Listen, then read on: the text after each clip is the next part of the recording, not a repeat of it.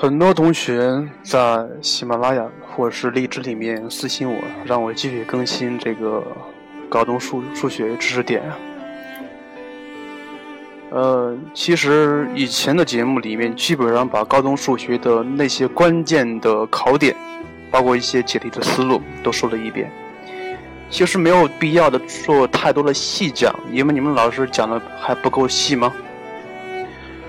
呃，我最近查了一下，包括比较大的电电台软件，一个是荔枝，一个是喜马拉雅里面的高中数学知识点讲解的主播们，当然有有一些是讲的比较好的，当然有一些其实真的很差劲。呃，我真的不知道，既然是有了这个平台，为什么还要非要像学校老师那么讲呢？你在学校听不懂。如果按照学校老师讲法，你在这里依旧听不懂，因为你两眼空空，没有题目，没有笔，没有纸，只有你的脑子和你的耳朵，是不是？所以借助这个平台，咱们讲的应该是一些可以让你慢慢体会的东西，或者是让你听着听着，去对某一个知识点或对某一个概念有了一些新的认识，而不是针对某个知识点把它讲的细了再细。否则，那真的会成为一个催眠曲。与其这样，还不如不讲，浪费感情，是不是？呃，现在这个荔枝新出了一个功能，叫做评论功能，以前是没有的。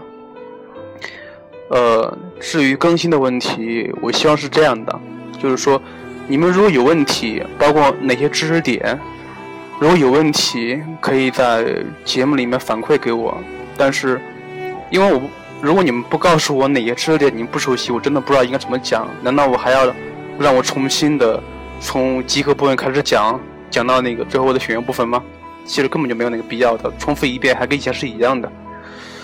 嗯，主要是刚才听了一个老师的讲解，当然那个老师一听声音就是年龄很大、教龄很丰富的一个老师讲解。讲解的过程是铿锵有力啊，细节末细枝末节都讲得非常清楚。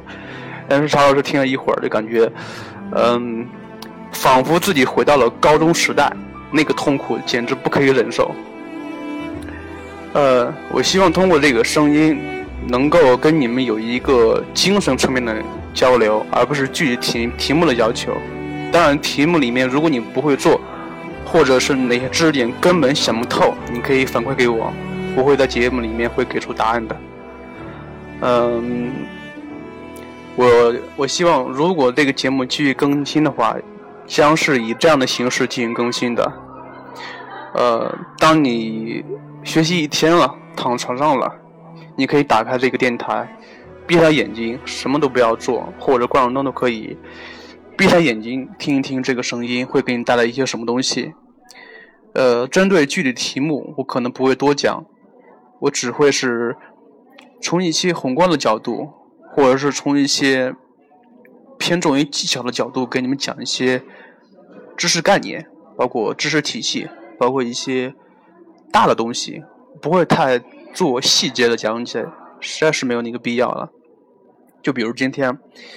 今天咱们讲一个小问题，这个时候你可以不拿笔、不拿纸听就可以了。听的过程中，你自己想一想，有没有这些东东西出现？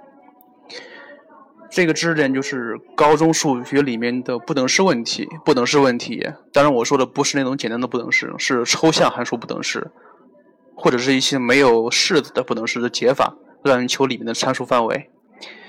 呃，首先定位一下，这是函数问题。函数问题，咱们高中数学有一个思维叫数形几何思想，这个思维很重要的。不管是学函数还是学后面的几何、立体几何，首先你要明白，它们是跟图像是有很深、很深刻的关系的。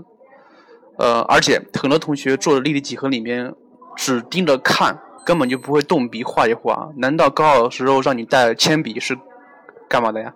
不是，不就让你画的吗？呃，咱们继续说这个问题。高中的函函数问题、数形几何思想，在高考数学里面通常会考两类的解不等式的题目。第一类是根据单调性来解，根据单调性来解不等式。当然，这样的问题在我以前的节目里面讲过，在这里我要重新说一遍。题目里面，如果你不能画图的话，先看一下能不能判断单调性。如果是同一函数，同一函数，这个同一函数我以前讲过了，不再说了。啊。关于这个同一函数是是什么概念，以前在节目里面讲过，就是对应法则是一样的。比如两个不等式，左边是 f（ 括弧里边一个东西），右边是括弧，呃，一边右边是 f（ 括弧里边一个东西）。同一函数的话，首先你看一下能不能判断单调性。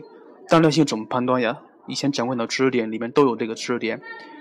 呃，要么求导数，要么是用一些细节的方法，比如复函数单调性、增增增，呃，包括这类东西，应该比较好理解一些。所以第一类解不等式知识点，首先看一下，如果是同一函数，能不能判断单调性？用单调性来解会比较简单一些。这是这只是一个数学问题，我没有具体举一个题目来阐释它。第二种，还有一些不等式里面是没有给出这个函数的表达式的，它只给了你一些概念、一些性质，比如奇偶性和单调性。呃，而且是两个不同函数，两个不同函数，可能不等式的左边是一个没有式子的抽象函数，不等式的右边是一个咱们学过的函数，让你解不等式里面的参数范围，怎么办呀？记住一点，不同函数求解不等式的范围的话，首先你要看一下能不能根据他们所提供的条件把图像大致画出来，这个图像不要求精准。只需要满足它给的性质就可以了，比如满足单单调性、奇偶性，包括周期性，你可以随便画一个符合这样条件的式子都可以了，然后根据图像的高低来判断。呃，像这个应该比较清楚一些，两个函数，两个函不同函数相比较，如果左边的大于右边的函数，那么就意味着左边的图像比右边的高；如果左右两边是不同函数。中间是等号的话，它说是有两个解集，那么就意味着图像是有两个解。同样的话，如果是左边的小于右边的，那么就是说左边的图像比右边图像低。呃，今天讲的东西比较简单一些，主要是讲一些数学思维问题，让你看到题目不至于连想都不知道怎么想。当然。如果你遇到这样的问题，先看一下通过这两个法子能不能解出来。如果解不出来的话，你可以在评论里面添加，或者是私信告诉我都可以，咱们共同解决一下。呃，好了，今天的节目就是这。更多节目下载荔枝 FM 收听。